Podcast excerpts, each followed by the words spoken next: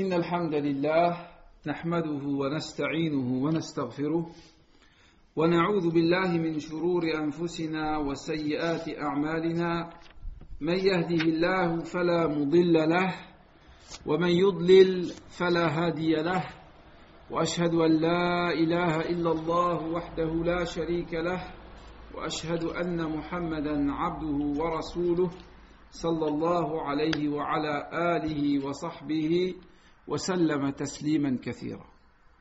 إن أصدق الحديث كلام الله وخير الهدي هدي محمد صلى الله عليه وسلم وشر الأمور محدثاتها وكل محدثة بدعة وكل بدعة ضلالة وكل ضلالة في النار. أما بعد فلا زال الحديث عن سيرة رسول الله صلى الله عليه وآله وسلم.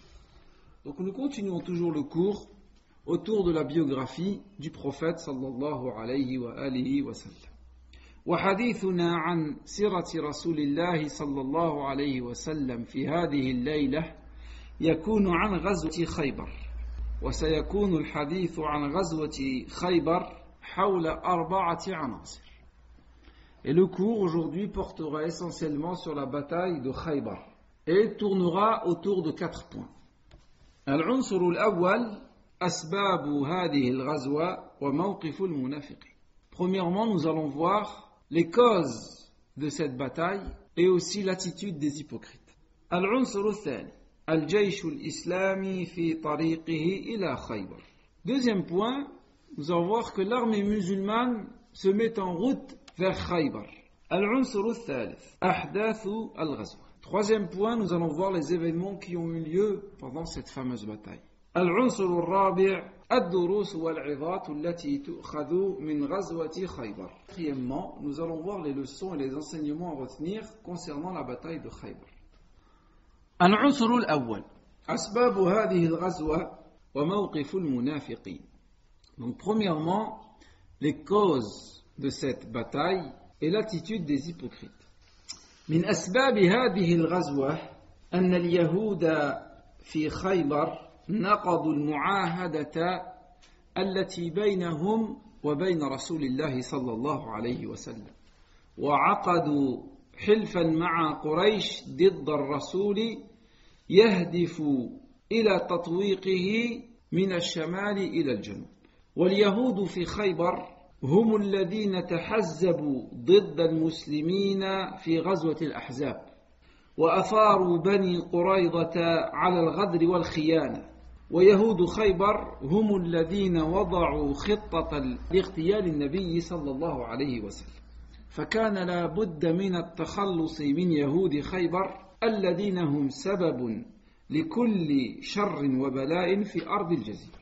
Parmi les causes de la bataille de Khaybar, c'est que les juifs de Khaybar, Khaybar est une ville qui se trouve à 160 km au nord de Médine.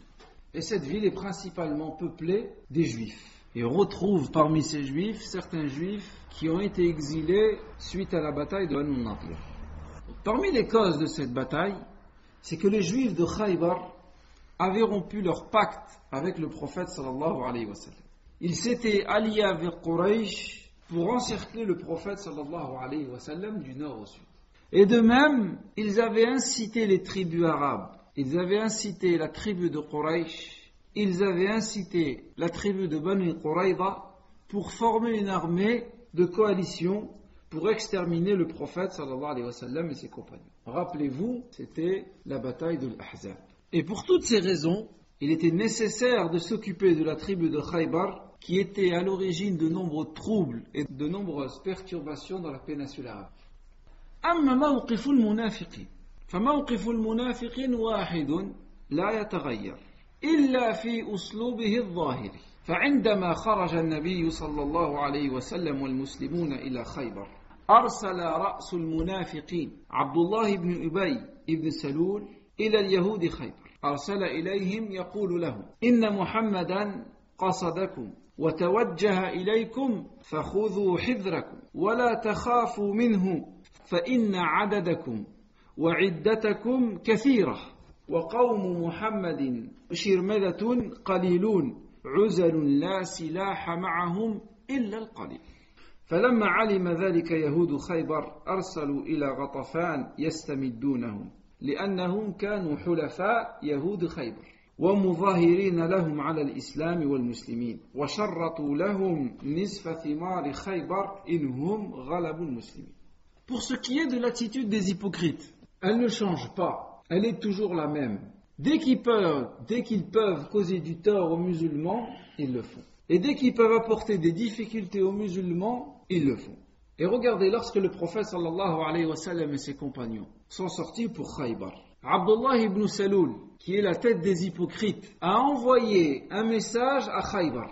Il a envoyé un message à la tribu de Khaybar dans lequel il dit Mohammed se dirige vers vous, prenez garde, n'ayez pas peur de lui, car vous êtes beaucoup plus nombreux et beaucoup plus armés que lui. Alors qu'eux, ils sont un petit groupe avec très peu d'armes avec eux. Et lorsque les juifs de Khaybar furent informés, aussitôt ils sollicitèrent l'aide de Ratafan, qui étaient leurs alliés et qui étaient aussi leurs partenaires dans la lutte contre l'islam. Et en contrepartie, Ratafan allait recevoir la moitié des récoltes de Khaybar en cas de victoire contre les musulmans, puisque Khaybar était une région très fertile, région où il y avait beaucoup de dattes et beaucoup de végétation.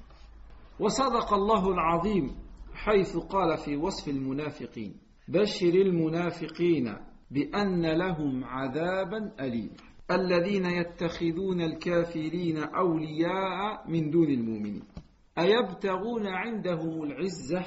فإن العزة لله جميعا. وقال تعالى المنافقون والمنافقات بعضهم من بعض. يأمرون بالمنكر وينهون عن المعروف. ويقبضون أيدي أيديهم. نسوا الله فنسيهم. إن المنافقين هم الفاسقون وعد الله المنافقين والمنافقات والكفار نار جهنم خالدين فيها هي حسبهم ولعنهم الله ولهم عذاب مقيم Écoutez ce qu'Allah Azzawajal dit à propos de la description des hypocrites. Qu'Allah nous en préserve. Allah Azzawajal dit, dans le sens du verset, annonce aux hypocrites qu'il y a pour eux un châtiment douloureux. Ceux qui prennent pour alliés des mécréants au lieu de prendre les croyants et les musulmans. Recherchent-ils la puissance auprès d'eux? En vérité, la puissance, toute la puissance appartient à Allah subhanahu wa ta'ala. Dans un autre verset, Allah Azzawajal dit dans le sens du verset, les hypocrites, hommes et femmes, appartiennent les uns aux autres. Ils ordonnent le blâmable et interdisent le convenable, et ils retiennent leurs mains. Et ils ont oublié Allah, et Allah les a donc oubliés. En vérité, les hypocrites sont les désobéissants. Allah a promis aux hypocrites, hommes et femmes, et aux mécréants, le feu de l'enfer. Ils y demeureront éternellement, c'est suffisant pour eux. Allah Azzawajal les a maudits, et pour eux, il y a un châtiment permanent. Regardez le châtiment qu'Allah Azzawajal préserve, qu'Allah Azzawajal a promis aux hypocrites. نسأل الله العافية هذا فيما يتعلق بالأمر الأول وهو أسباب هذه الغزوة وموقف المنافقين Ceci concernait le premier point, c'est les raisons de l'expédition de Khaybar et aussi le rôle qu'a joué les hypocrites durant cette bataille. العنصر الثاني الجيش الإسلامي في طريقه إلى خيبر Le deuxième point que nous allons voir, c'est l'armée musulmane est en route vers Khaybar. رجع النبي صلى الله عليه وسلم من الحديبية في ذي الحجة من السنة السادسة للهجرة. وبعد شهر واحد خرج جيش المسلمين إلى خيبر. وهم على يقين من النصر والفتح لما وعده الله تعالى أثناء عودته من صلح الحديبية.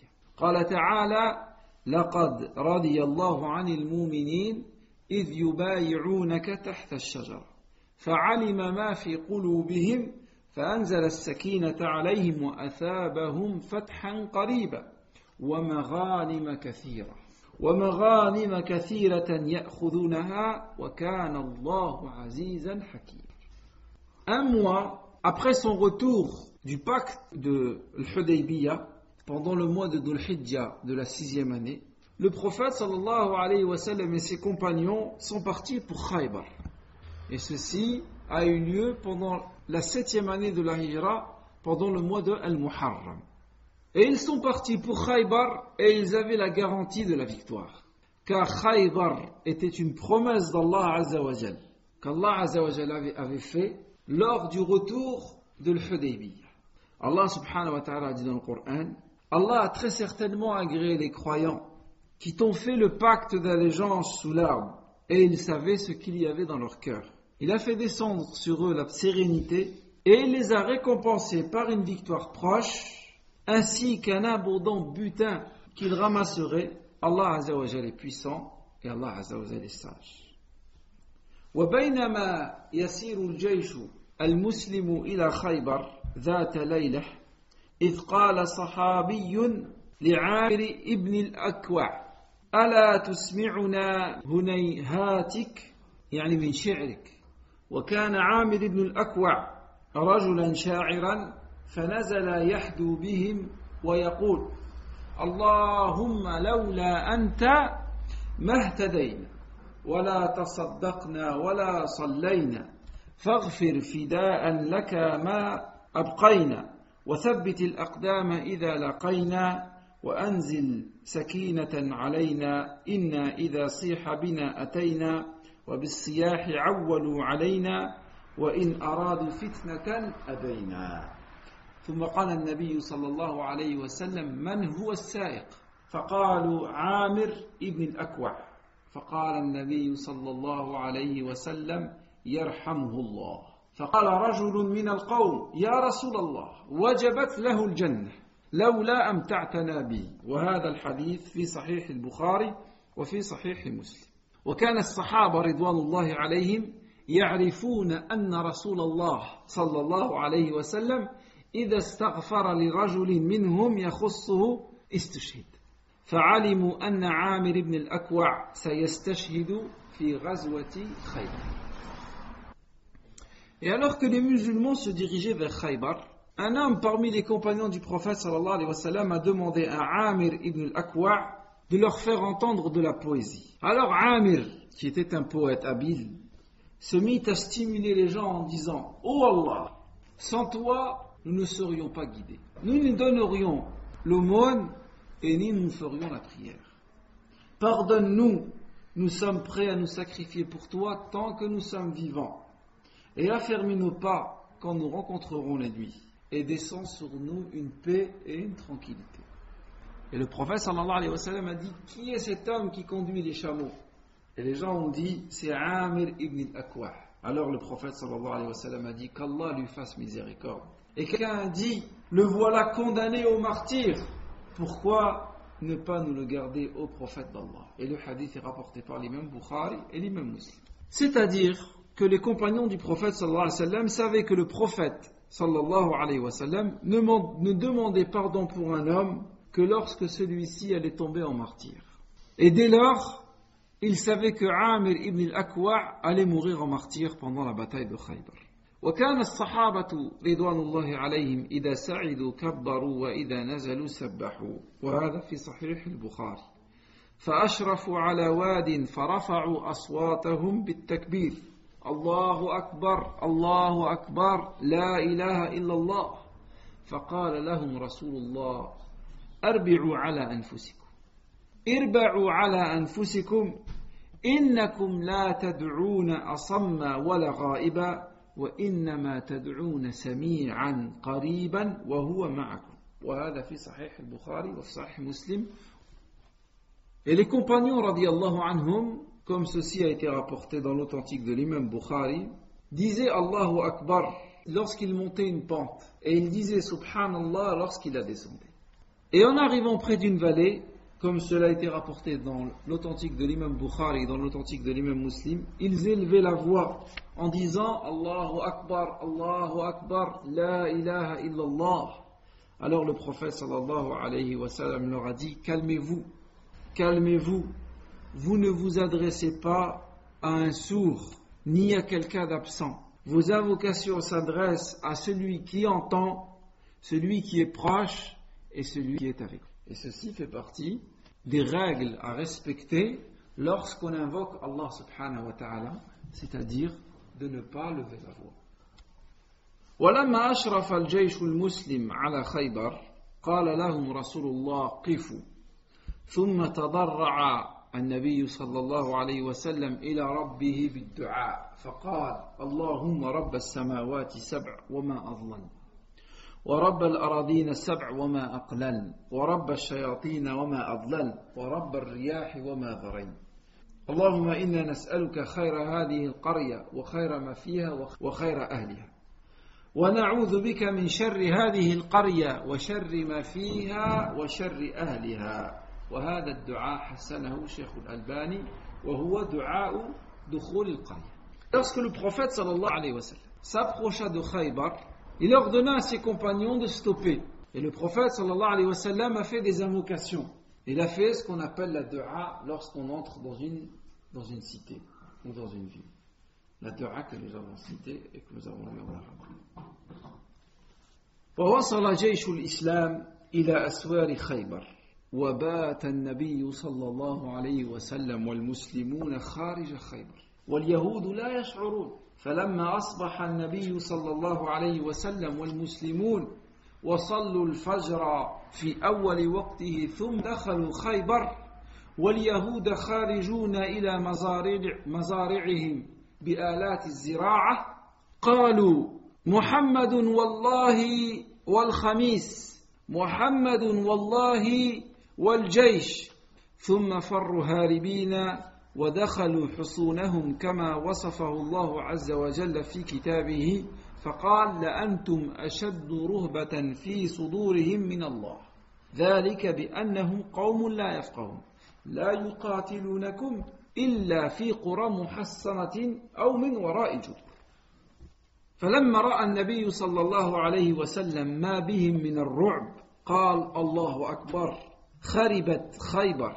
الله أكبر. خربت خيبر. إنا إذا نزلنا بساحة قوم فساء صباح المنذرين. وهذا الحديث في صحيح البخاري وفي صحيح مسلم. يغيبي على الانتخاب خيبر Le prophète sallallahu alayhi wa sallam et ses compagnons passèrent la nuit à l'extérieur de Khaybar. Et ceci à l'insu des habitants de Khaybar. Et le lendemain matin, le prophète sallallahu alayhi wa sallam et ses compagnons accomplirent la prière de l'Fajr. Et après quoi, ils entrèrent dans Khaybar. Alors que les habitants de Khaybar s'apprêtaient à sortir pour aller cultiver leurs terres. Et lorsqu'ils ont vu le prophète sallallahu alayhi wa sallam et ses compagnons, ils ont dit Mohammed est là par Allah, Mohammed et son armée est là par Allah. Et ensuite ils regagnèrent leur forteresse pour s'y cacher. Comme Allah Azzawajal décrit dans le Coran, vous jetez dans leur cœur plus de terreur qu'Allah. C'est qu'ils sont des gens qui ne comprennent pas. Tous, nous vous combattrons que retranchés dans des cités fortifiées ou derrière des citadelles. Et lorsque le prophète constata la peur qu'il y avait chez les, les, habitants de Khaybar, le prophète sallallahu alayhi wa sallam dit Allahu Akbar, Khaybar sera détruite. Allahu Akbar, Khaybar sera détruite.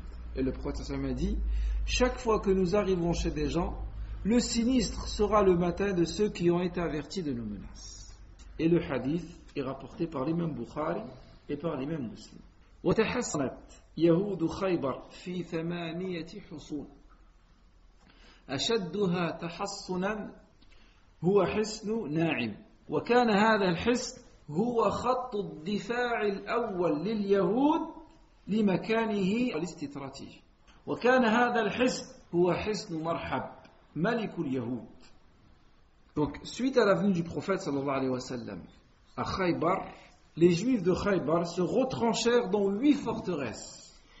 Et la première forteresse attaquée par les musulmans fut la forteresse de Na'im, qui était la première ligne de défense des Juifs en raison de sa position stratégique.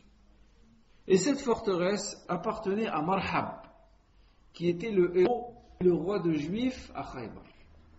هذا فيما يتعلق بالعنصر الثاني وهو الجيش الإسلامي في طريقه إلى خيبر donc ceci concernait le deuxième point, c'est-à-dire que l'armée musulmane se met en route vers Khaybar et arrive à Khaybar. العنصر الثالث أحداث الغزوة Le troisième point que nous allons voir, ce sont les événements qui ont eu lieu pendant cette bataille de Khaybar. في ليلة الهجوم قال رسول الله صلى الله عليه وسلم لأصحابه مبشرا لهم بالفتح قبل الغزوة يبشر النبي صلى الله عليه وسلم أصحابه بالفتح يقول لهم لأعطين هذه الراية رجلا يحب الله ورسوله ويحبه الله ورسوله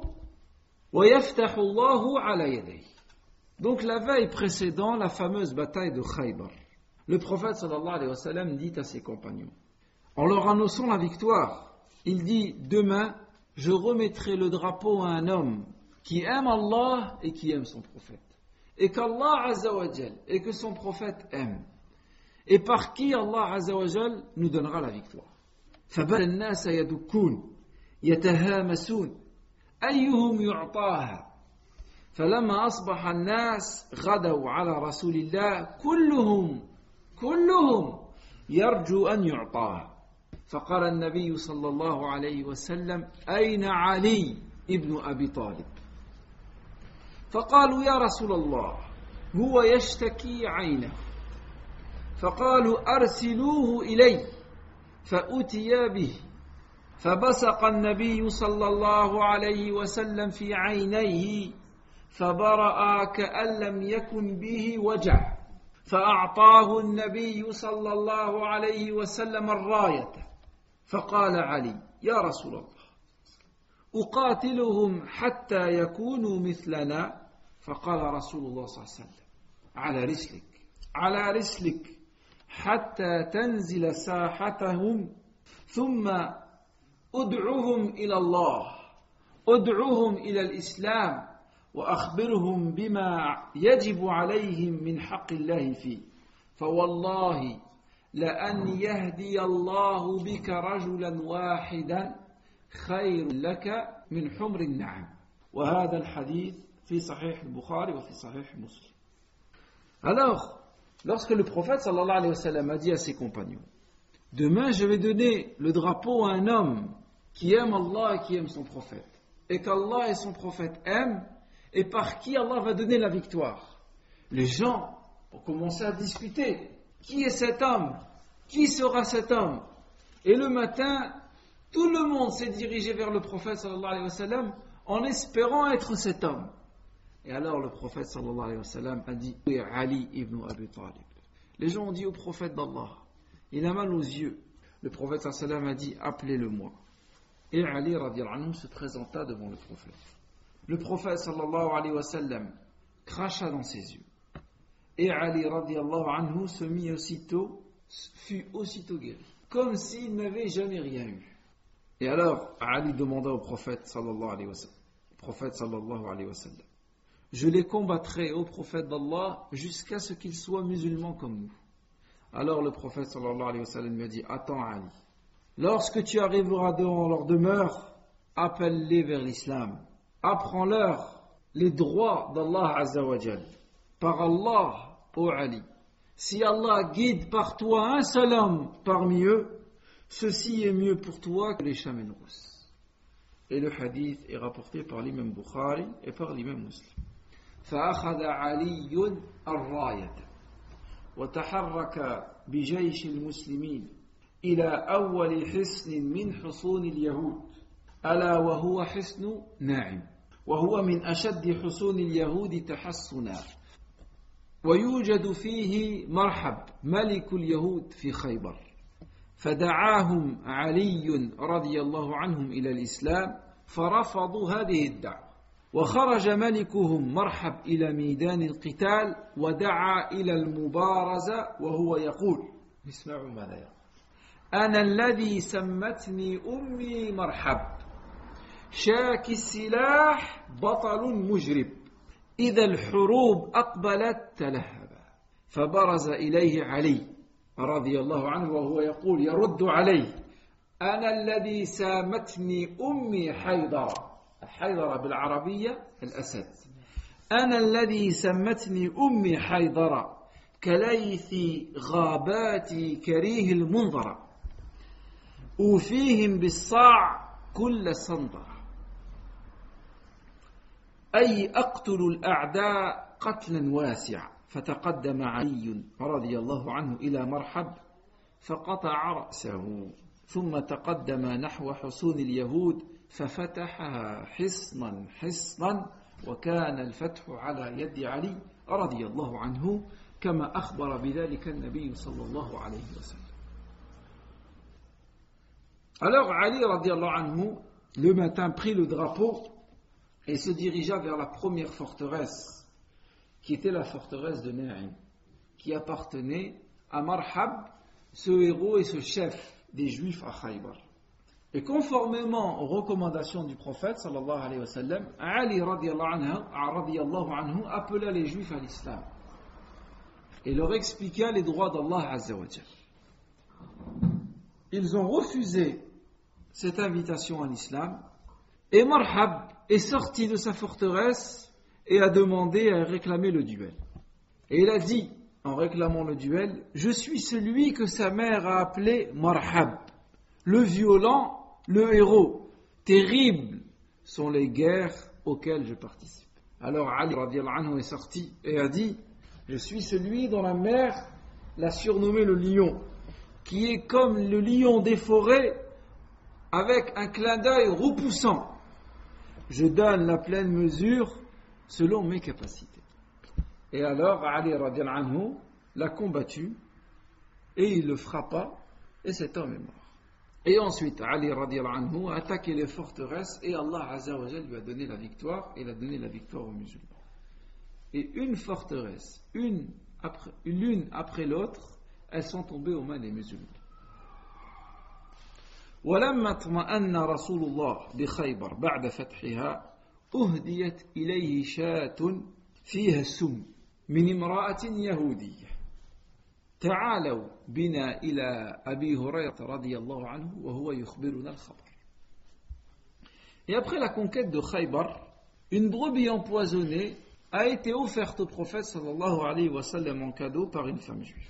Écoutons maintenant le hadith rapporté par l'imam Bukhari et c'est Abu Hurairah anhu qui nous rapporte ce hadith.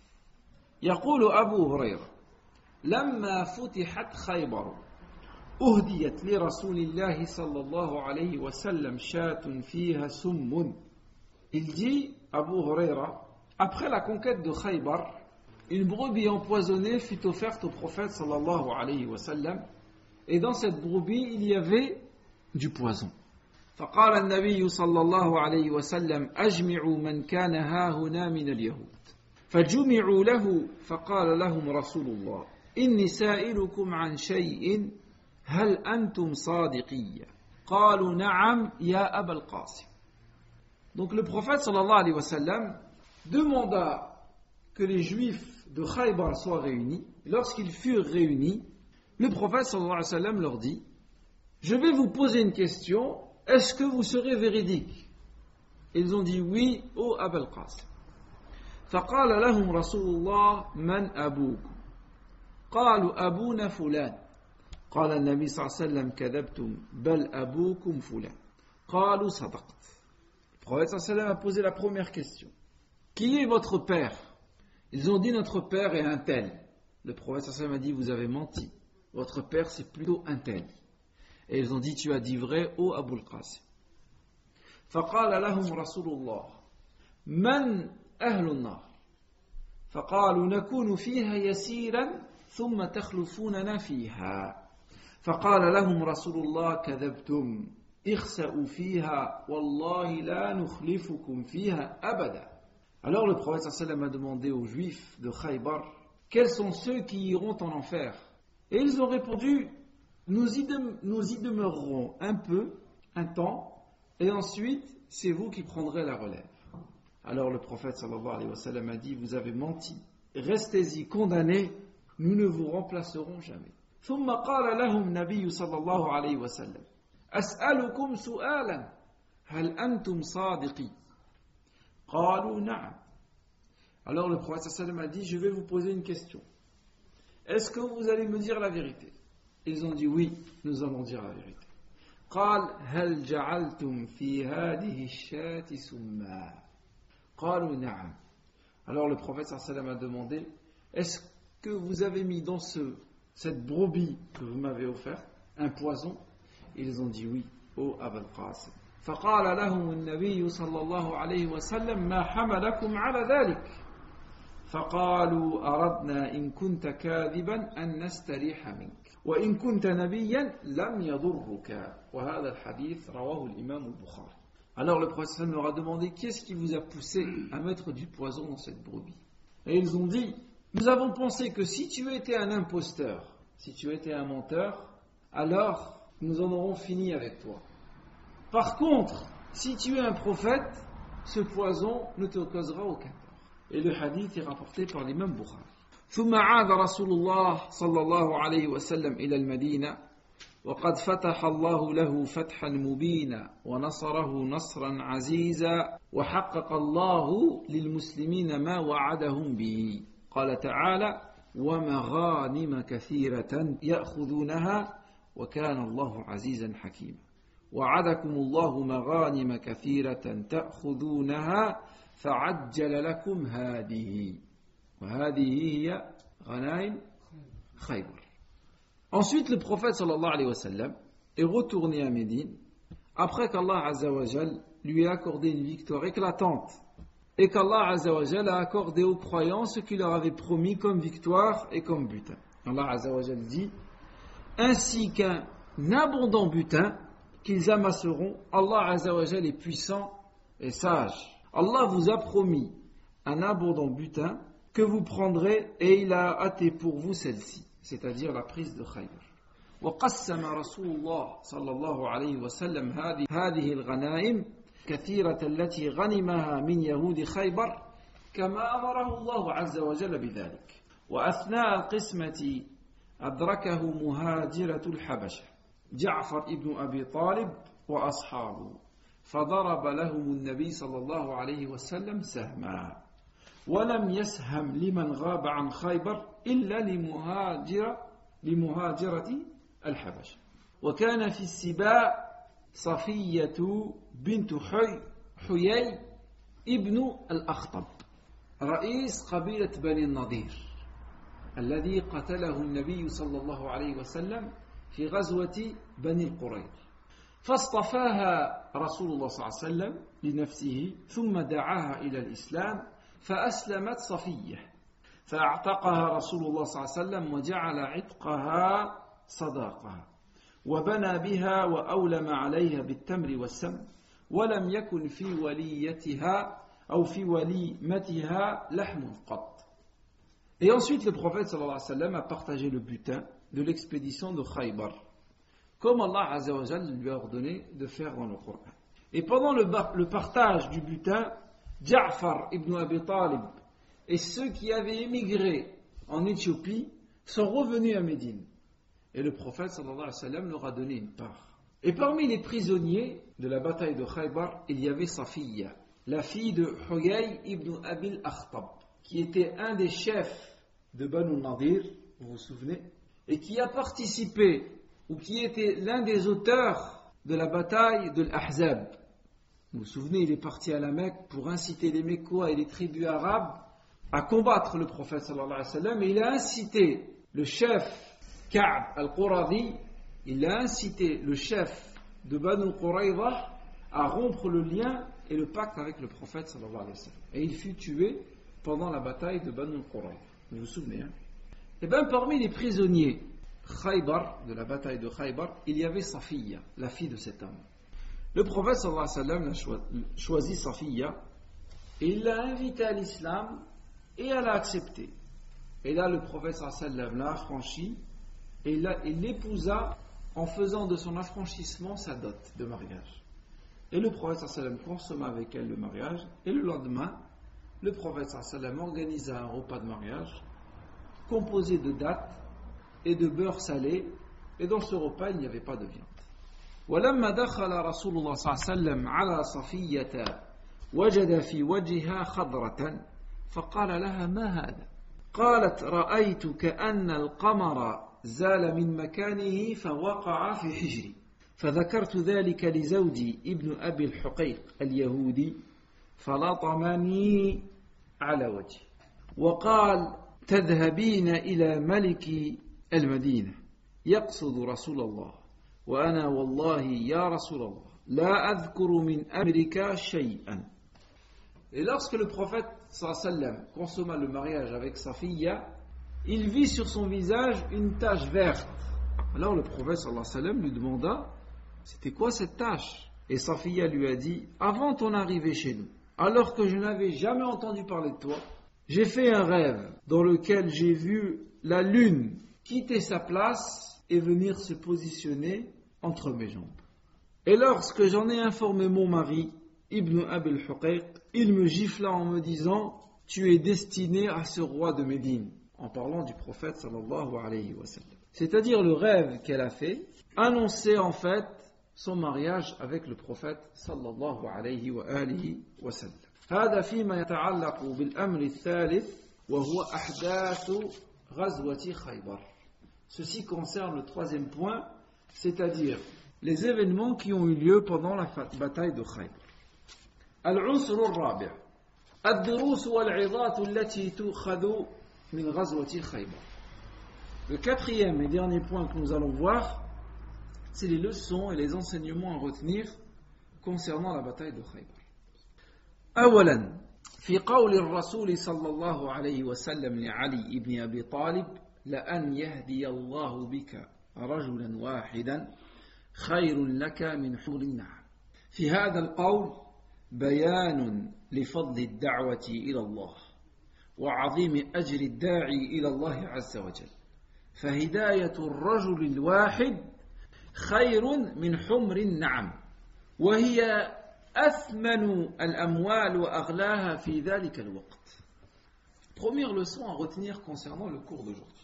C'est que lorsque le prophète sallallahu alayhi wa sallam dit à Ali ibn Abi Talib, Ô Ali, si Allah azawajal guide par ta cause un homme, c'est mieux que les chamelles rousses. Il y a dans cela une indication au mérite de la da'wa, de prêcher les gens vers l'islam.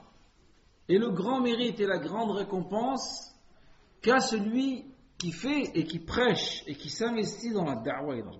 Parce que être la cause de la guidée d'une personne est mieux que les chamelles rousses.